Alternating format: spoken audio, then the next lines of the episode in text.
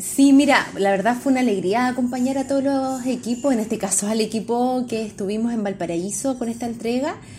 Como institución queremos generar estas acciones para poder seguir revinculándonos con el establecimiento y con las familias.